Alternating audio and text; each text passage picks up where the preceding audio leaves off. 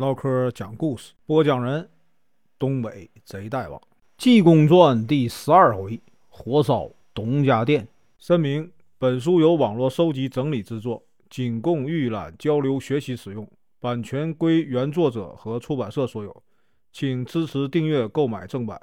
如果你喜欢，点个红心，关注我，听后续。上回说到，外面呢来个和尚，保啊暗标的。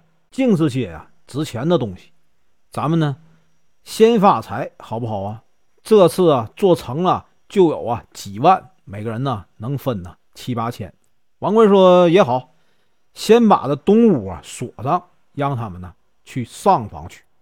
今天啊咱继续啊往下说。伙计来到外面啊，开门一看，和尚啊连同两个人呢搭着一个大包裹。和尚说：“你帮着搬包裹呀。”伙计过来搬不动。和尚说：“两位也帮着抬抬。”财贵二人呢也帮着，四个人呢抬着就往里走。来到上房啊，伙计心想：这肯定啊是好东西。四个人抬呀都这么费劲，不知道他们三个怎么搬来的。和尚来到上房说：“呀，季伙计贵姓啊？”伙计说：“你知道我姓季，还问我啊贵姓？”和尚说。我看你呀，像这个姓季的，原来还真猜着了。伙计说：“大师傅，要吃什么菜呀？”和尚说：“你有什么呀？”伙计说：“你要什么啊，都有。”和尚说：“炒豆腐啊，烩豆腐、豆干、豆丝，没的别的。我们掌勺了，人家办喜事儿去了，连这个家伙都借走了，有小鸡儿两只，没做料，对不对？”伙计一听啊，心想：怪呀。这话是我刚才跟那两位说的，和尚怎么知道啊？济公说：“哎，我省得你们说了。”伙计说：“不是，你要什么菜啊？都有。”和尚说：“那就来三壶酒，来两样现成的菜。”伙计答应了，喊道：“白干三壶啊，海海的米字。”和尚说：“对，白干三壶，海海的米字。”伙计一听吓了一跳，心想。了不得了，和尚也许听懂了。伙计想完就问和尚：“什么叫海海的迷字啊？”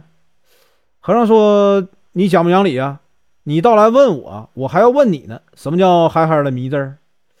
伙计说：“不是，我说的是要好酒。”和尚说：“我也是要好酒啊。”伙计呢，把这个酒菜啊端上来。济公呢，拿着酒壶看了半天，说：“哎，伙计。”你喝呀！我就说我不喝酒。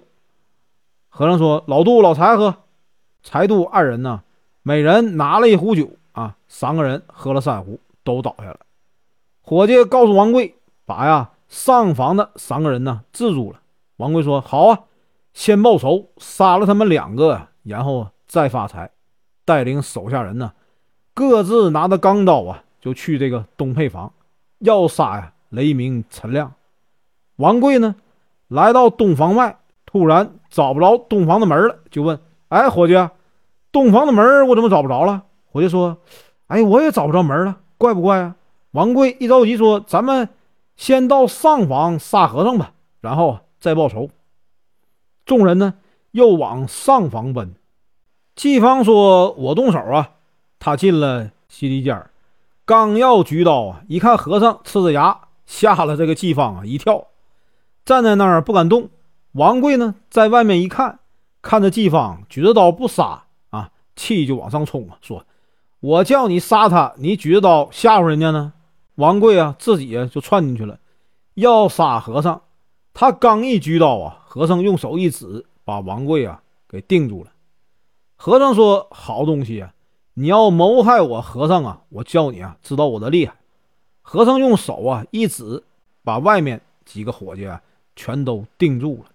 做完这些事儿啊，和尚来到东配房，推门进去，掏出了一块药，把这个雷鸣啊、陈亮扶起来，把药啊用开水化开，给两个人灌下去。不一会儿呢，二人就醒过来了。睁眼一看，见济公啊在眼前站着。雷鸣赶忙就跪下磕头：“弟子啊，不懂事儿，我害您老人家呀。”老人家也不记仇，反而来救我，真是啊宽宏大量啊！弟子啊给这个圣僧啊赔罪了。和尚说：“你也不用赔罪，我那两位班头啊，叫人拿这个蒙汗药给治住了，在上房啊躺着呢。我给你两块药，你去把他们两个人呢救过来。他们要问你啊，你就这么说。”嘱咐了一通，雷鸣、陈亮点头。和尚呢，仍然呢回上房躺下，装着睡觉。陈亮、雷鸣啊，就来到上房，把这个柴头啊、杜头救过来了。二位班头一睁眼说：“哎，原来是雷爷和陈爷啊！二位从哪来呀？”雷鸣说：“我们从啊甘家口来，到这里啊住店，叫不开门，我们二人呢就闯进来，看见他们呢店里头要害你们，我们把他给抓住了。”把你们二位啊给救过来了。柴头、杜头一看和尚还睡着，二位班头啊，这个气就大了。柴头说：“好啊，还说和尚能掐会算，教我们呢住这个店。要不是你们二位啊，我们的命啊都没了。